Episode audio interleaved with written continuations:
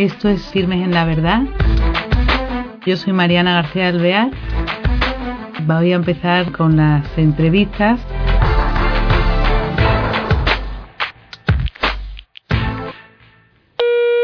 Hola queridos oyentes, bienvenidos a un nuevo programa de Firmes en la Verdad. Hoy esta entrevista tiene de singular que es por vía telefónica pero desde Israel tenemos la suerte de tener al otro lado del hilo telefónico al padre Juan Solana, que es impulsor y alma mater casi diría yo del proyecto Magdala.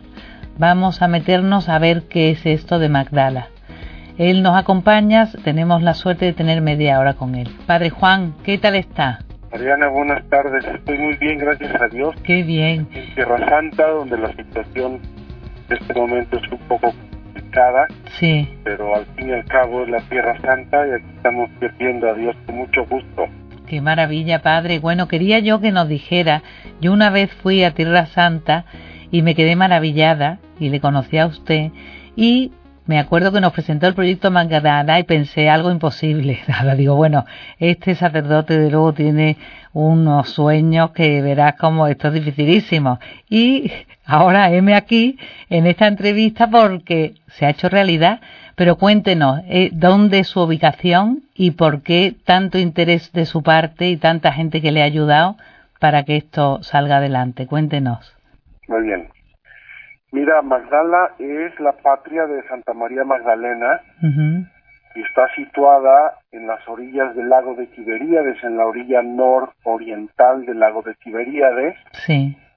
Es la zona donde ocurrió casi toda la vida pública de Jesús. Entonces, yo diría que toda esa zona es una, bueno, es la Tierra Santa, santificada por la presencia de Jesús, por su predicación, y en ese lugar todas las referencias evangélicas, el mar, los pescadores, la barca, el monte, etcétera, todo hace referencia a las enseñanzas y a las a, las parábolas a los episodios de la vida de Jesús. Sí. Y Magdala, de modo muy particular, está relacionado con María Magdalena, y diría yo también con eh, las mujeres que acompañaban y que seguían y servían a Jesús. María Magdalena aparece 12 veces en los evangelios sí. y casi todas aparece como, como la primera del grupo de mujeres que seguían y servían a Jesús. Entonces creo que es el lugar ideal para hablar de la mujer en el Evangelio, de María Magdalena y de las otras mujeres de ese grupo. Eh, desde el punto de vista natural es un lugar espléndido, sí. está al lado del lago, es precioso, y desde el punto de vista histórico, arqueológico, cultural, pues eh, creo que no hay duda de que es la patria de María Magdalena, seguramente uno de los lugares escenario privilegiado de la vida de Jesús. Entonces, eh, usted se encuentra con que este lugar que se llama Magdala, se llama, ¿ustedes le han llamado Magdala o ya se llamaba Magdala, no? No, ya eh, se llamaba Magdala. Ya se llamaba Magdala. Bueno, en el pueblo moderno se llama Migdal, sí. en hebreo, Mashdal en, árabe, es el pueblo que desde siempre se ha conocido como la patria de Santa María Magdalena.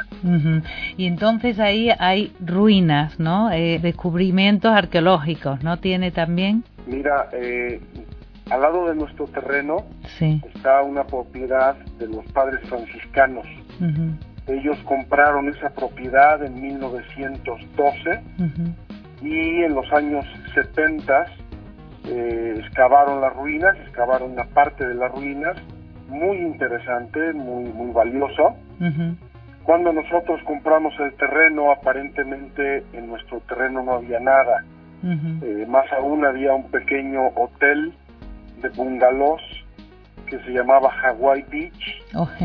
Y cuando quitamos los bungalows para, para construir la casa de peregrinos que queríamos hacer nosotros, empezamos a preparar el terreno y en la preparación del terreno descubrimos una, una obra maravillosa de arqueología que es la sinagoga de Magdala, Y a partir de ese momento nos concentramos mucho más en todo lo que es el aspecto arqueológico de nuestro terreno, que más o menos abarca la mitad sur de nuestro terreno, la zona que colinda con los padres franciscanos.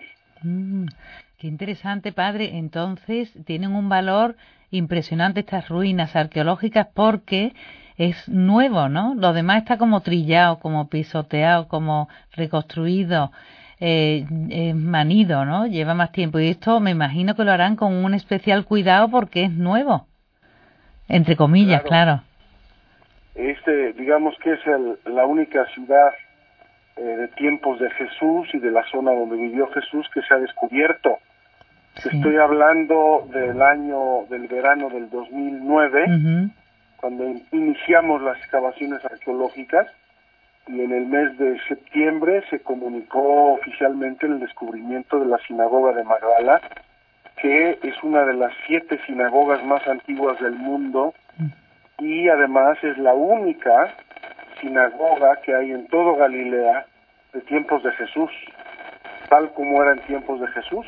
De hecho, este descubrimiento ha suscitado mucho interés y mucha curiosidad, incluso diría yo curiosidad científica, claro. porque Magdala es un caso un poco excepcional en el campo arqueológico. Y te explico por qué. Sí, nos interesa. los pueblos antiguos de esa zona normalmente fueron destruidos y reconstruidos muchas veces, a veces por terremotos, a veces por inundaciones, a veces por guerras. El caso de Magdala es único. Todo lo que hemos encontrado en nuestro terreno es todo del siglo primero, de, cabalmente es de tiempos de Jesús. Fíjate, claro. Entonces la pregunta, ¿cómo es posible que, que Magdala se haya quedado en el siglo primero cuando otros muchos pueblos, incluso cercanos, continuaron en, su en vida hasta el siglo sexto, séptimo, incluso después. Sí. La respuesta que nos dan los arqueólogos y sobre todo los geólogos es que eh, parece que hubo un aluvión en el monte que tenemos detrás. Sí. Eh, y entonces este aluvión eh, causó un corrimiento de tierra eh, violento, posiblemente inmediato, que cubrió la zona de nuestro terreno y se quedó cubierta hasta el año 2009 que lo descubrimos nosotros. Fíjate, y así casi mejor conservada, ¿no? Por ese... Claro, está, está conservada eh, en el siglo primero, no no hubo movimiento posterior digamos, en, lo que es la arqueología de Magdala. Entonces, imagino yo que será también de mucho interés para los judíos, ¿no? No solamente para los cristianos, sino que irá también mm, eso, los judíos, porque al ser tan novedoso y tan eh, original y del siglo I es eh, impresionante, ¿no? Como es una joya, diríamos, ¿no? Es, es, una joya también para los judíos. De hecho, claro.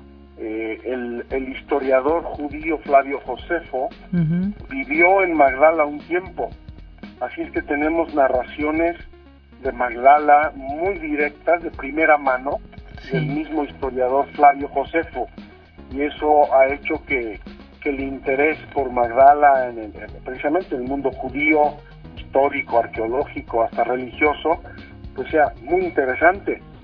Eso nos ha, nos ha obligado de algún modo a pensar en Magdala también como un puente de comunicación entre la historia judía y cristiana en el siglo I. Es un caso excepcional.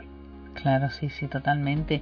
Padre, entonces el objetivo mm, principal del, de Magdala para ustedes fue un centro de acogida de peregrinos, ¿no? Y se encuentran con esto. Entonces, esta nueva aportación, este descubrimiento, ¿en qué les ha enriquecido aún más el primer proyecto que tenían? Mira, en primer lugar te agradezco el término porque es exacto. Algunas personas eh, con cierta curiosidad, con cierta perplejidad, dicen, ¿por qué pasó? Tuvieron que cambiar entonces el proyecto, etcétera. Mm. Efectivamente lo hemos tenido que cambiar, gracias a Dios, pero por un enriquecimiento enorme. Imagínate que queríamos hacer una hermosa casa de peregrinos y de un día para otro nos encontramos con un lugar santo del Evangelio. Entonces tuvimos que cambiar muy poco los planes originales para la casa de peregrinos y lo que sí hicimos fue eh, enriquecer mucho, digamos, eh, el concepto de iglesia que queríamos hacer allí. Queríamos hacer una capilla grande, pero bastante modesta, digamos. En cambio ahora, pues pensamos y ya realizamos una iglesia muy bonita, precisamente para honrar el lugar como, como se debe. Es un lugar santo, es un lugar relativo a la vida de Jesús, es un lugar eh, espectacular desde el punto de vista evangélico. Y además, obviamente, continuamos todo lo que es la excavación arqueológica, la hemos continuado casi, casi de modo ininterrumpido desde el año 2009. Qué barbaridad. Creo que hemos excavado unos 5.000 metros cuadrados, con todo lo que conlleva de restauración, investigación, almacenaje de materiales, etcétera, y hemos encontrado toda una serie de áreas de la ciudad de Magdala del, del siglo I que es espectacular. Te puedo decir que hemos encontrado unos baños rituales, una zona de baños rituales, que es la primera vez que se encuentra en esa zona de Galilea. Hemos encontrado una zona del puerto original de Magdala del siglo I. Hemos encontrado también la zona donde hacían la salazón del pescado que menciona Flavio Josefo y que es la primera vez que se encuentra también en Israel.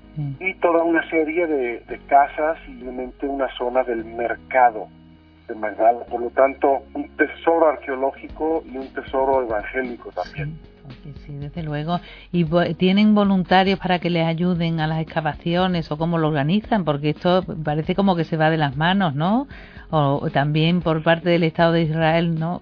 ¿Qué, ¿Qué cortapisas ponen y cómo lo pueden organizar? Porque mucha envergadura. Sí, tiene mucha envergadura. Mira, cortapisas nos han puesto pocas pero ciertamente eh, nos han nos han supervisado muy de cerca con mucho interés.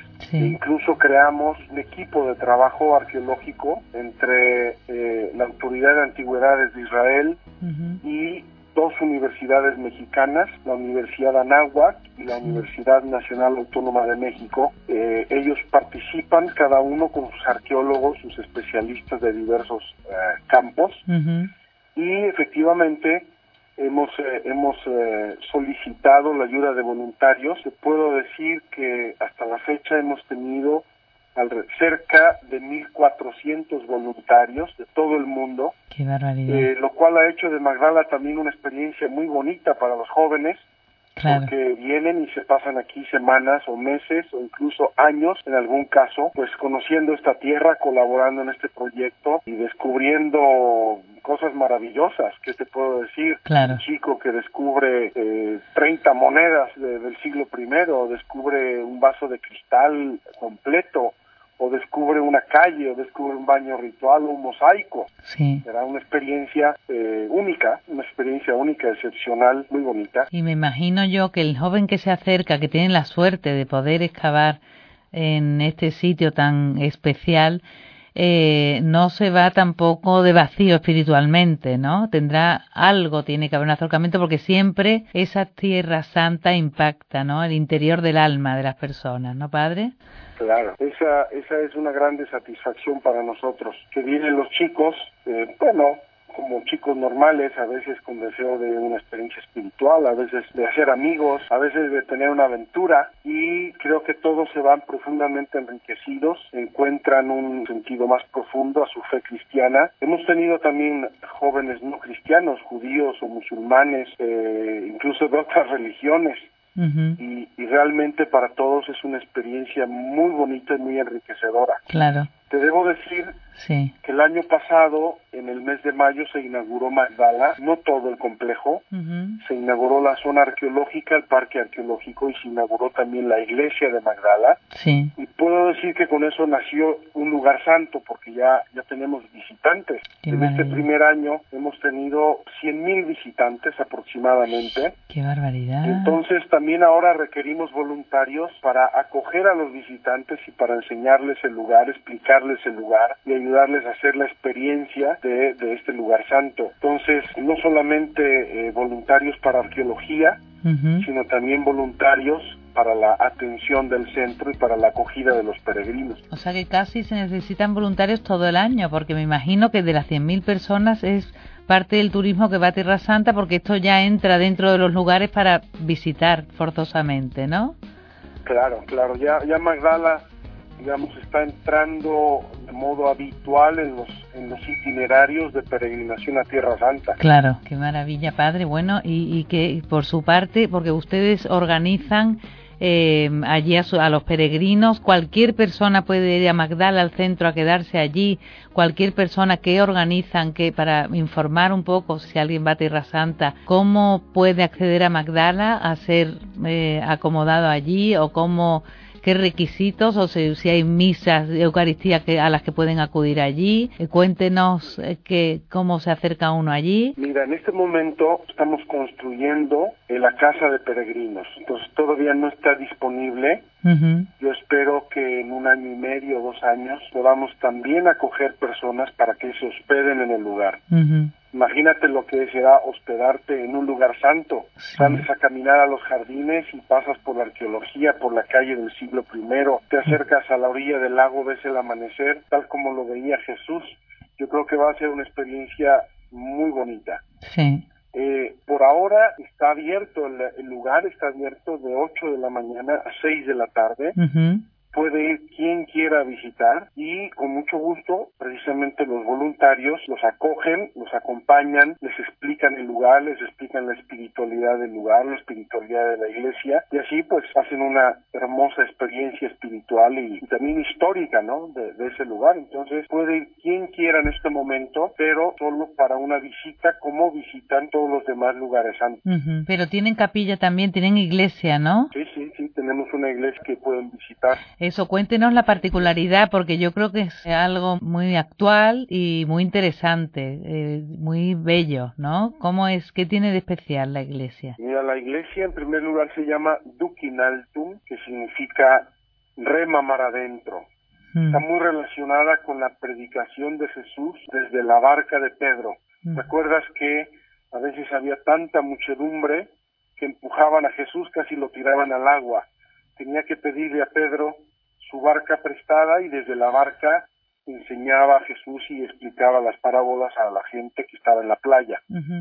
Entonces, la idea principal de esa iglesia es reproducir esa escena. De hecho, la iglesia principal, tenemos varias capillas, la iglesia principal.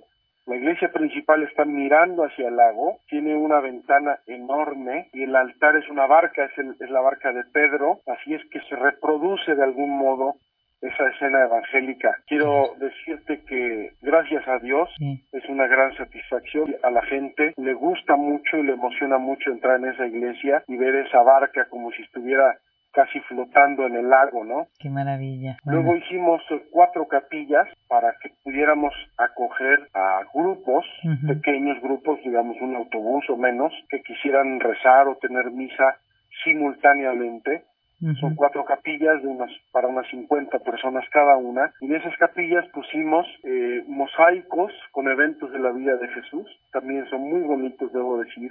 los, hicieron en Venecia y los, eh, los diseñó una artista chilena muy buena, muy buena artista, que se llama María Jesús Fernández. Sí.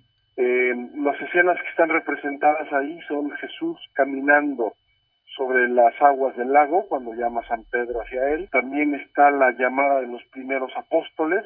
Dice el, Evangelio que Jesús caminaba por la orilla del lago y vio a dos hermanos que lavaban las redes en su barca. Esa escena está representada en otro de los mosaicos. Otro mosaico está dedicado a la resurrección de la hija de Jairo. Eh, y el último está representando ese momento en que Jesús libera a María Magdalena de los siete demonios. Entonces, creamos esa imagen en una de las capillas precisamente por ser Magdala. Qué luego, estas cuatro capillas están interconectadas por un atrio muy bonito que llamamos el atrio de las mujeres. Sí. En ese atrio queremos honrar a ese grupo de mujeres que acompañaban y servían a Jesús, como dice el Evangelio de Lucas, al inicio del capítulo 8. Dice que un grupo de mujeres seguían a Jesús, entre ellas María Magdalena, eh, Juana, la esposa de Cusa, el gobernador de Herodes, el administrador de Herodes, Susana y otras muchas que le, le seguían y le servían con sus bienes. Entonces, ese grupo de mujeres que acompañaban a Jesús está representado en ese atrio. Lo representamos de un modo un poco original eh, en las columnas de ese atrio esculpimos los nombres de las mujeres, significando que son columnas de la iglesia. Dejamos, perdona, dejamos una columna sin nombre, porque esa columna eh, representa a todas las mujeres del mundo. Así es que es el atrio de las mujeres. Qué bonito, padre, que muy muy embogado con la actualidad, ¿no? La importancia que va cobrando la, mujer y el ver que en la iglesia la importancia de la mujer ha, ha, existido desde siempre, desde la Virgen, que es la primera, a todas. Pero Sí, que nos quedan cinco minutos, pero es que me ha parecido precioso porque creo que no solamente por las ruinas arqueológicas de primera, sino que me da la impresión que todo lo que han hecho eh, con este sentido que tienen y que es de gran belleza, que merece la pena también visitar la parte actual. Pero antes que se nos acabe el tiempo, padre, me parece un mérito enorme, usted que tiene acento mexicano y que es mexicano, como una persona como usted en esa tierra santa tan conflictiva, eh, para mí son valientes. Eh, yo quería que nos le dijera a los oyentes eh, qué sentido tiene ir allí, qué el apoyo del cristiano que significa, los miedos que hay. ya para cerrar, que nos dé un poco su visión de Tierra Santa y de su sitio. Mira, la Tierra Santa, como dice San Jerónimo, es el quinto evangelio. Este evangelio que, que le da distancia, clima, color, eh, naturaleza y escenografía a los otros cuatro. Es una experiencia maravillosa en la vida poder visitar la Tierra Santa. Obviamente la gente que ve las noticias en este momento estará alarmada porque hemos tenido episodios de conflicto. Nosotros que vivimos aquí, yo vivo aquí desde hace 11 años, te puedo decir que ya, tristemente estamos acostumbrados a que de vez en cuando eh, aumenta el conflicto y luego pasa y vuelve la normalidad. Entonces la gente que visita Tierra Santa en esos periodos de, normalidad hace una gran experiencia. En este momento, por desgracia, no estamos en esa normalidad, estamos en uno de esos momentos de conflicto. Yo pido a los que nos escuchan que, que pidan mucho por la, por la, que le pidan a Dios por la paz en la Tierra Santa y una vez que se termine este conflicto, esperamos que no dure mucho y que vuelva la paz sobre todos los corazones, que vengan a la Tierra Santa, que visiten los lugares santos, que visiten Magdala, que va a ser una gran experiencia espiritual en su vida. Es verdad, Padre.